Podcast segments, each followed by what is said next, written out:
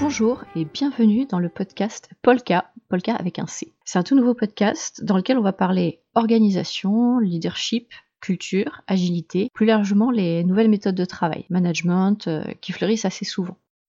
Pour me présenter rapidement, j'ai travaillé 20 ans, je travaille encore aujourd'hui hein, dans un groupe euh, corporate, et j'ai expérimenté plein de trucs. Euh, dès que c'est nouveau, je me lance, j'essaye. Des fois ça marche, des fois ça marche pas. Mais c'est pas grave, on apprend toujours quelque chose, et ce sont tous ces quelque chose que je vous partage ici. Entre-temps, je me suis fait aussi plein de copains et de copines qui, comme moi, aiment bien tester, expérimenter.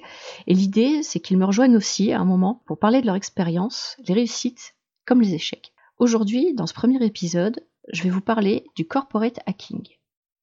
C'est quoi? Eh bien, simplement, c'est le fait de trouver un processus ou une pratique hors des sentiers battus et qui va vous permettre d'apporter de la valeur. Alors de fait, ça peut s'associer à un comportement rebelle, mais c'est toujours constructif. En fait, c'est de faire différemment pour apporter de la valeur et aussi donner du sens à nos actions. Mais pourquoi on ferait ça au fait? On a des process, des méthodes, des organisations en place, ça, devrait bien tourner quand même. Il n'y a pas quelqu'un qui s'est réveillé un matin pour dire bah tiens, je vais, je vais hacker ma boîte corpo aujourd'hui, ça va m'occuper pendant le confinement. Non, c'est pas passé comme ça. Comme je hack, moi aussi, euh, je découpe et je vais d'abord vous parler du corporate et du hacking, je vous en parlerai ensuite. Donc le corporate, les grosses boîtes corporate, déjà, moi je préfère parler d'entreprises traditionnelles. Euh, une corpo peut être traditionnelle ou pas aujourd'hui. Mais c'est vrai que quand le terme corporate hacking est apparu, corpo et tradition, c'était synonyme. c'est moins vrai aujourd'hui. Moi je compare souvent ces entreprises à des dinosaures.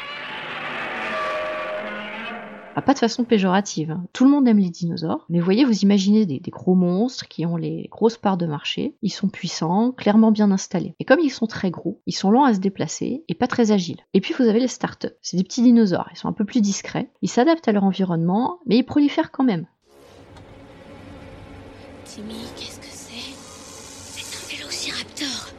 Sauf que, on sait ce qui est arrivé aux gros dinosaures. Quand l'astéroïde est arrivé, qui c'est qui a survécu? C'est ceux qui ont su s'adapter et évoluer. même constat pour les entreprises, puisque 52% du top 500 des entreprises américaines ont disparu depuis l'an 2000. C'est Ray Wang qui dit ça dans Disrupting Digital Business. Ray Wang, dit aussi, en gros, le darwinisme digital, il fera pas de cadeau aux entreprises qui attendent. Voilà, le constat, il est posé. Heureusement, on a appris depuis les dinosaures. Et les entreprises traditionnelles, elles veulent s'adapter, elles veulent évoluer. Ça, c'est plutôt une bonne nouvelle. Sauf que, dans les faits, je vais pas vous parler du baby-foot, je crois que c'est pas la peine. On va plutôt parler de comment on travaille aujourd'hui. Je pense que ça va vous évoquer euh, plein de choses. Si je vous dis, euh, on doit reporter des chiffres et des stats, passer beaucoup de temps à rendre compte, parfois plus qu'à faire réellement le travail. Est-ce que c'est pour aider à la décision, vraiment? Pas sûr.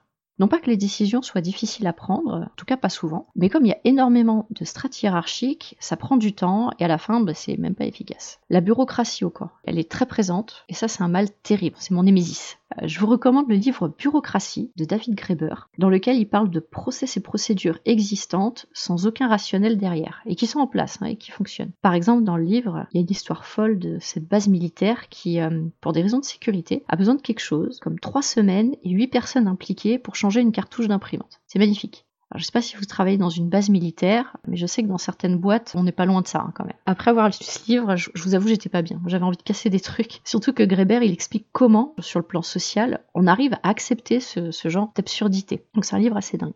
Comment on arrive à accepter ça? C'est un peu résigné, je vous l'apprends pas, je pense. L'engagement des collaborateurs en prend un coup, avec toutes les transfos digitales qui se lancent pour essayer de résoudre ça. Selon l'étude Gallup, alors 2017, j'ai pas les chiffres, euh, pas de chiffres plus récents, mais en 2017, on disait que 74% des gens étaient pas engagés, 20% sont carrément désengagés. Des pourcentages dits comme ça, c'est pas très parlant. Donc essayez d'imaginer votre entreprise, c'est un bateau avec 20 bonhommes. Il y en a un devant, il rame. 5 à l'arrière, il rame à contresens. Et vous en avez 14 au milieu, ils font flop-flop, ils font des clapotis sur l'eau. Comment voulez-vous que ça avance? C'est pas possible. Attention, on évitera de porter un jugement sur la motivation des personnes. Les gens qui sont désengagés ou quoi, moi je j'évite de juger parce que malheureusement ça peut se traduire par des burn-out, des bore-out, des brown-out, tout ce que vous voulez.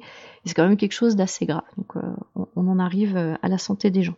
Tout le monde voit bien que ça va pas, les dirigeants également. Et donc c'est pour ça, je vous, je vous, disais, on lance des plans de transformation. Alors généralement des plans à, à 2, 3, 5 ans. Moi perso c'est mon troisième. Hein. On essaye vraiment, hein. il y, a une vraie volonté, donc c'est plutôt bien. Mais ces plans de transformation, ça consiste en une revue des process, optimisation du process. On met en place un nouvel organigramme pour fluidifier, c'est un classique. Alors ça apporte des choses hein, quand même, mais le problème, c'est que souvent, ce sont des modèles imposés par un management qui lui-même s'est vu proposer un modèle à copier-coller euh, par des cabinets de consulting.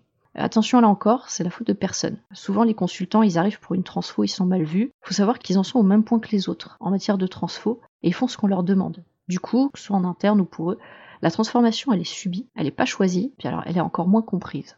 À noter quand même, il y a des entreprises qui ont compris deux trois trucs et qui maintenant impliquent les collaborateurs dans la transfo. Et ça c'est une vraie implication avec des prises de décision par les gens justement. Donc c'est bien, on avance dans le bon sens. Puis il y a mes patrons qui m'écoutent peut-être, j'ai envie de garder mon travail s'il vous plaît. Justement, le corporate hacking, pour revenir à notre sujet, il vient de la frustration de ce qui n'avance pas. On la ressent au quotidien. Vous savez, c'est quand vous pestez après la paperasse, des délais, des non-sens, vous vous indignez. Eh ben, vous savez quoi? C'est très bien de s'indigner. Je sais pas si vous avez lu euh, Indignez-vous de Stéphane Essel.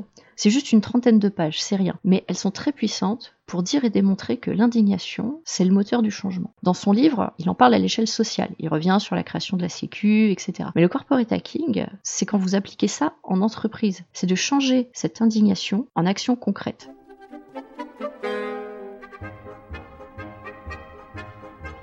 Alors peut-être que vous-même, vous faites déjà du corporate hacking sans le savoir. Et vous allez voir que changer un process débile, c'est rien c'est changer les mentalités. C'est ça le vrai défi. Vous avez ce proverbe, peut-être de Confucius, qui dit Au lieu de se plaindre de l'obscurité, mieux vaut allumer la lumière. C'est exactement de ça dont il s'agit. Alors, juste une petite aparté, si j'ai choisi le sujet du corporate hacking pour ce premier épisode, c'est pas anodin. Le constat des sujets de frustration que je fais, c'est un constat qui va motiver beaucoup de choses, pas que le corporate hacking. Ça va motiver des transformations digitales, des méthodes Scrum, des changements de posture managériale, j'en passe. Bref, c'est ce constat qui montre que ça doit changer. Et en posant tout ça, je pose les bases des épisodes à venir en partie. Mais l'idée générale du corporate hacking, et je leur dirais, c'est de basculer de la frustration à l'action. C'est un moteur. Donc c'est une première étape, une prise de conscience. C'était naturel d'avoir ce sujet en premier épisode. Dans Corporate Hacking, je vous ai parlé du corporate, mais j'aimerais bien qu'on regarde maintenant la partie hacking. Il y a pas mal de choses à dire aussi là-dessus. C'est l'autre racine de notre sujet du jour. Au départ, hacker, c'est l'action de hacher des tâches en informatique et d'y mettre à plusieurs pour trouver des solutions. Alors on est dans les années 60 en informatique. Les étudiants du, MIT, ils vont même euh, populariser une définition, euh, ça va être pour désigner les meilleurs bricoleurs en informatique.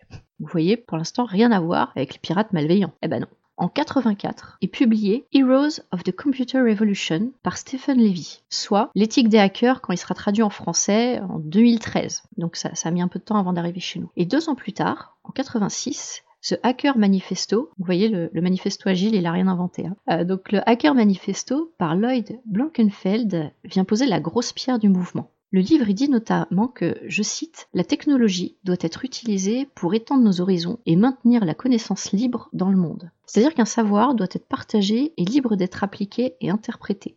Le MIT va proposer d'ajouter quelques principes comme euh, un accès aux ordinateurs illimité et total, ainsi qu'une information libre et gratuite. Une fois que j'ai dit tout ça, comment ça se traduit concrètement? C'est Wikipédia, c'est les logiciels disponibles en open source. Ça, c'est l'éthique des hackers, le fait de partager, d'innover, travailler en communauté. Je vous rappelle que les livres sont sortis dans les années 80, 84 et 86. C'était quand même super avant-gardiste et contre-intuitif dans une société capitaliste qui commercialise la culture, dépose des brevets, sécurise la propriété intellectuelle. On est complètement à l'opposé. Et du coup, pourquoi les hackers, ils ont une mauvaise image aujourd'hui? Comment ça se fait? Vous avez tout simplement deux catégories de hackers. Aujourd'hui, si un hacker, c'est quelqu'un qui repère les vulnérabilités d'un système, vous avez les white hats qui vont chercher à l'améliorer. Et ensuite, vous avez les black hats. Pareil, ils vont identifier les failles d'un système, mais pour en tirer profit. Comme on parlera aux informations que de ces derniers, le terme hackers est devenu péjoratif associé aux black hats. Donc vous avez les white hats d'un côté, les black hats de l'autre. Si vous avez suivi, quand je vous parle de corporate hacking, je vous parle bien sûr d'être un white hat,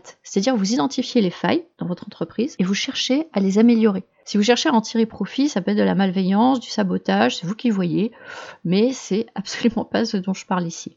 Donc une fois que c'est fait, que, vous avez hacké euh, votre système, vous avez trouvé un truc bien amélioré, vous partagez les résultats. Mieux encore, la consécration, ça soit que votre hack puisse intégrer le système. Et là, vous me dites, ok, ça c'est bien, c'est de la super théorie, mais, euh, dans la vraie vie, on fait quoi? Bah, il y a de nombreux exemples de succès aux formes très différentes pour vous inspirer. Et encore une fois, c'est un état d'esprit. Il hein. faut passer de l'indignation à l'action en restant dans des bonnes proportions, évidemment. Vous avez dû entendre parler d'intrapreneuriat, d'intelligence collective. On est là-dedans, hein, complètement. après, vous n'êtes pas obligé de vous lancer tout de suite dans l'entrepreneuriat et, et de lancer un gros truc. Peut-être que vous le ferez jamais, mais il n'empêche, vous pouvez faire des choses. Commençons simple. Par exemple, si vous faites la promotion de votre travail sur les réseaux sociaux, à l'extérieur de l'entreprise. C'est déjà un début. Vous travaillez votre image en extérieur pour évoluer à l'intérieur. Ou à l'extérieur aussi, c'est vous qui voyez. Déjà, vous comptez pas sur le réseau social interne, vous, êtes de faire votre euh, propre publicité à l'extérieur. Donc ça, c'est déjà du hack. Vous pouvez aussi travailler en perruque ou en sous-marin sur un projet annexe. Ça, c'est du corporate hacking aussi. Dire, je prends sur mon temps de travail et puis euh, je fais un petit truc dans, dans mon coin en sous-marin, j'essaye. Autre chose, c'est court-circuiter une procédure. Ça, c'est mon préféré. Vous avez peut-être déjà fait ça. Par exemple, vous devez passer par, euh, je sais pas, trois intermédiaires, quatre papiers à remplir. Puis comme c'est trop compliqué, ça rime à rien, vous passez deux, trois coups de fil et paf, ça marche.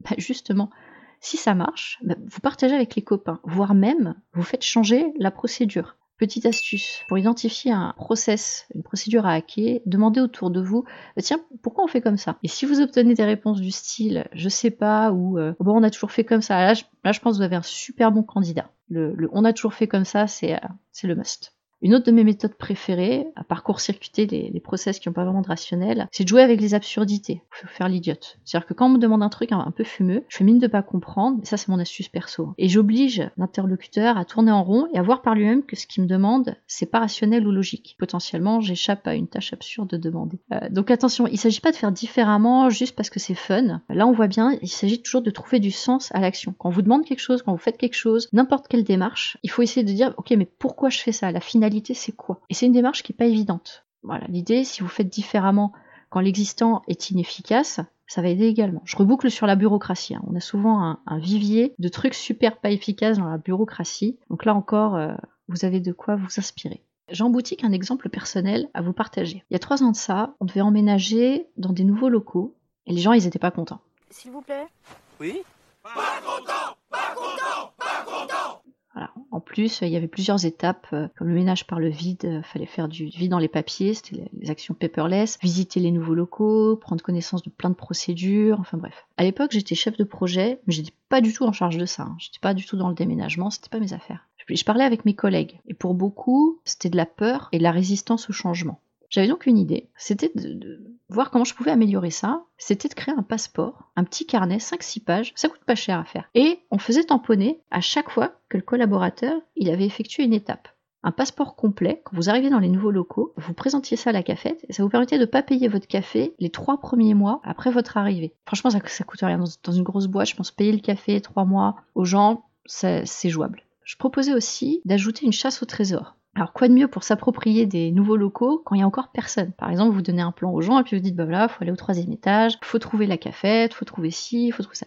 Et ça, je trouve que c'était plutôt cool. Et quand j'en parlais autour de moi, les gens ça, ça les branchait bien.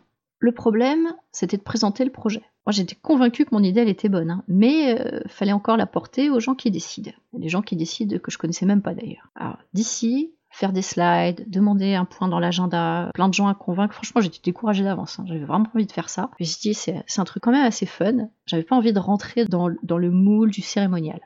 Mais qu'est-ce que j'ai fait? J'ai pris des feutres, j'ai dessiné les étapes du projet sur une feuille. Voilà, étape 1, on a le passeport, étape 2, on fait ci, on fait ça. Et à un moment donné, j'étais dans un management comité, et en fin de réunion, j'ai été interrompre le grand patron, et euh, j'ai dit, tiens, euh, t'as 5 minutes, j'ai un truc à, dire là. Et je lui ai pitché en 5 minutes avec mon super beau dessin. Et ben vous savez quoi, ça a marché. Il m'a donné les contacts, on a échangé avec les bonnes personnes, on s'est renseigné pour la logistique, et puis ça s'est pas fait. Mon idée a, a rejoint le musée des bonnes idées qui n'aboutiront jamais, mais ça c'est pas grave, c'est pas la morale de l'histoire. Dans ce que j'ai fait, on peut identifier deux hacks. Le premier, c'est de proposer quelque chose sur un périmètre qui était même pas le mien. Après tout, euh, pourquoi pas? Vous pouvez faire ça aussi. Vous êtes aussi concerné que les autres sur ce qui se passe dans votre boîte. Et même si vous avez un département innovation qu'on aura créé exprès comme, euh, comme réponse aux actionnaires à Et vous faites quoi pour l'innovation? Bah ouais, on a un département innovation, bon bref. Ce département, il n'a pas le monopole des innovations et des bonnes idées. Les bonnes idées, elles sont partout. Le deuxième hack, ça a été de pitcher en 5 minutes avec un dessin. Je pense qu'on lui avait jamais fait celle-là. J'ai eu le patron par surprise, j'ai un peu court-circuité le cérémonial. Je pense pas que tout le monde puisse faire ça, sinon il va être submergé. Mais je pense que tout le monde peut aller voir son boss et lui pitcher une idée. Des fois, on se, censure, on s'auto-censure. Et, euh, et en fait, ça leur met un petit coup de frais, ça leur plaît. Ce genre de pratique, c'est constructif, c'est sincère, c'est bienveillant, c'est bien accueilli parce que ça, encore une fois, ça leur met un petit coup de frais dans leur journée, ils, aiment bien. Donc ne vous censurez pas. L'autocensure, c'est le pire destructeur de projets. Avec l'ego, ça c'est un autre sujet. Moi-même, je me censure beaucoup et justement, je sais tout ce que je perds à m'auto-censurer, tout ce à, à côté de quoi je suis passé. Donc ne faites pas comme moi, ne vous censurez pas. Tous ces exemples que je vous ai donnés, c'est pour des petites actions au quotidien. ça peut vous aider, ça peut vous mettre en confiance pour déclencher une action plus conséquente. En termes d'actions plus conséquentes, il y a des success stories. Dans le livre Mexterming, guide du corporate hacking par Stéphanie Baker et Marinoline Viguier, c'est un peu la Bible hein, que toute entreprise corporate pour moi devrait se procurer. Vous avez plein d'exemples. Dedans, euh, vous avez des cas pratiques aussi, et notamment l'exemple de chez Salomon.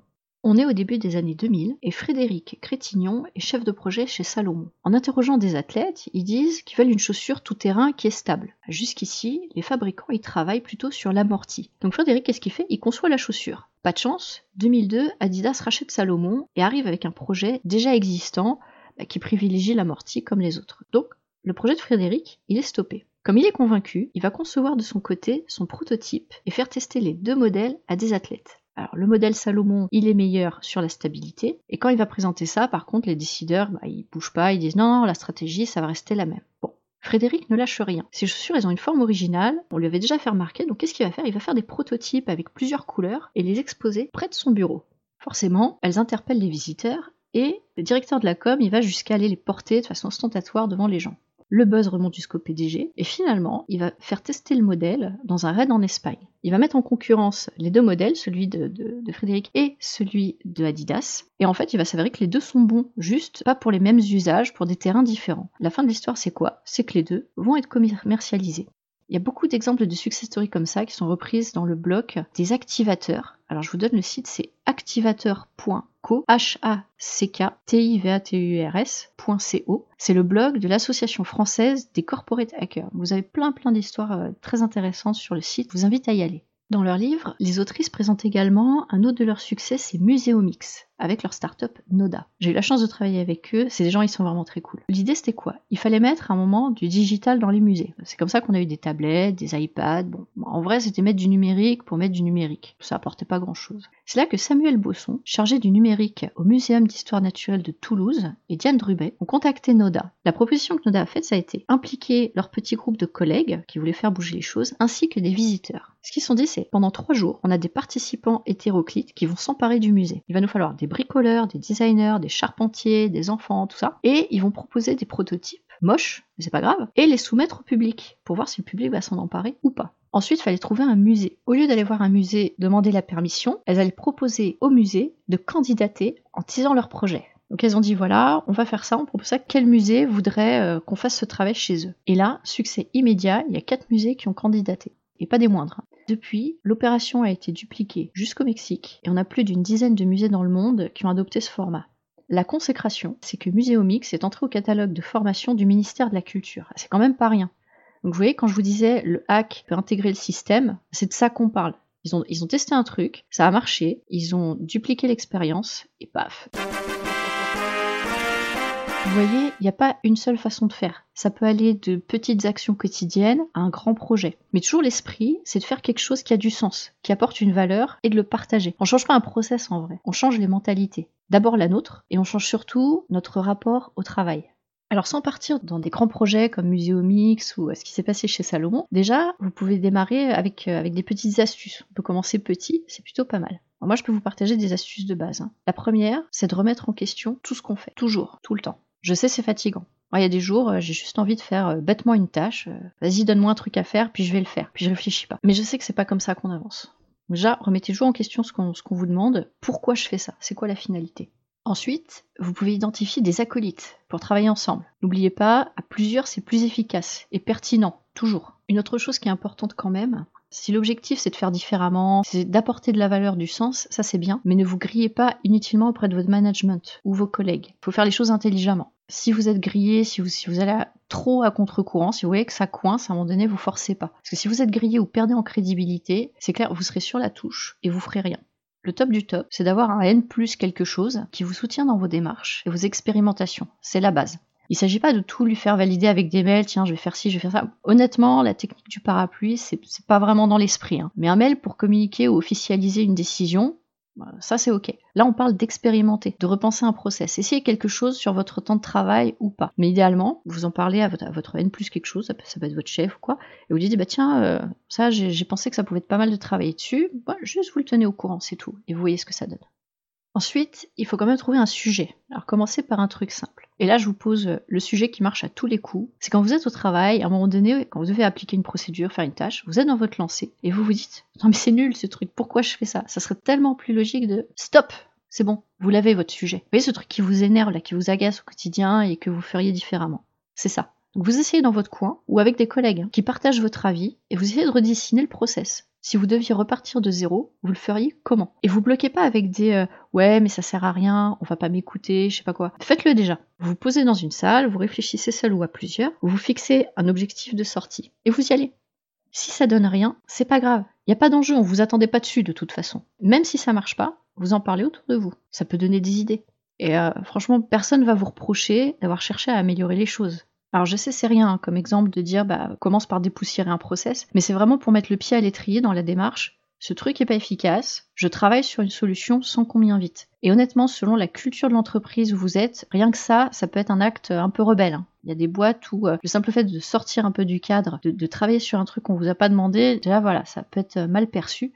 Donc encore une fois, j'en reviens à mon conseil d'avant. Vous mettez au courant un manager, un N plus quelque chose, voilà, et comme ça vous êtes tranquille. Si vous sentez que vous pouvez attaquer un sujet plus costaud, bah allez-y, n'hésitez pas. Si vous cherchez l'inspiration aussi pour d'autres choses, encore une fois, il y a le bloc des activateurs. Alors je vous le redis, activateurs comme hack, H-A-C-K, T-I-V-A-T-U-R-S, le maître mot finalement c'est ça, hein. expérimenter, préférer l'action au plan d'action. Des fois on se pose, on commence à faire des plans de folie et puis on se dit ah mais c'est trop compliqué, puis à la fin on fait rien. Il y a besoin de structurer un minimum, ok, mais n'attendez pas d'avoir toutes les réponses pour commencer, sinon vous vous lancerez pas. Et même si vos idées, elles se concrétisent pas, c'est pas grave. Même si c'est un échec, c'est pas grave. Vous apprendrez toujours quelque chose, au moins vous aurez essayé. Vous pouvez aussi me dire, euh, non mais il y a trop de trucs qui vont pas, t'as vu tout ce qu'il faudrait changer, mais c'est même pas la peine. Je vais vous dire de ne pas vous décourager. Et je vais vous raconter une petite histoire, c'est l'histoire du petit colibri. Je sais pas si vous la connaissez. On est dans une forêt tropicale, elle est en feu, elle brûle. Et tous les animaux, ils sont dehors, ils sont en train de la regarder brûler. Et là, il y a un petit colibri, avec ses petites ailes, il prend, euh, il prend de l'eau, puis il fait des allers-retours pour déposer l'eau sur le feu. Ah, il y a un gros éléphant, il lui demande, mais, mais tu penses pas étendre le feu comme ça quand même? Et le colibri, lui, il dit non, mais moi au moins je fais ma part. Vous voyez, c'est un changement à la fois, une conversation à la fois. Le corporate hacking, si vous avez une chose à retenir, c'est au moins vous faites votre part et vous essayez de changer ce qui a votre main, ce qui a votre niveau, qui vous agace. Encore une fois, le maître mot, c'est si ça vous agace, il y a un truc qui, qui vous énerve, au lieu de râler, essayez de le changer en action. C'est sur cette histoire que se termine cet épisode, mais pas l'aventure. Si vous voulez approfondir le sujet et qu'à l'écoute de ce podcast vous êtes dit euh, non mais c'est bon demain je m'y mets, vous n'hésitez pas à vous procurer les ressources citées, il y en a beaucoup. Franchement, on pourrait encore parler des heures et des heures dessus et, euh, approcher le sujet encore par d'autres angles que j'ai pas abordés ici. L'objectif là, c'était vraiment de vous peindre le décor et de vous faire découvrir le sujet. Merci d'avoir été avec moi. J'espère que ça vous a plu, vous avez passé un beau moment. Et vous savez, cet épisode, c'est un peu comme la première crêpe. Vous goûtez, vous me dites si elle était bonne, si je dois rajouter quelque chose dans la pâte, en enlever. Et comme ça, les autres crêpes, elles seront encore meilleures. Merci encore et bon hack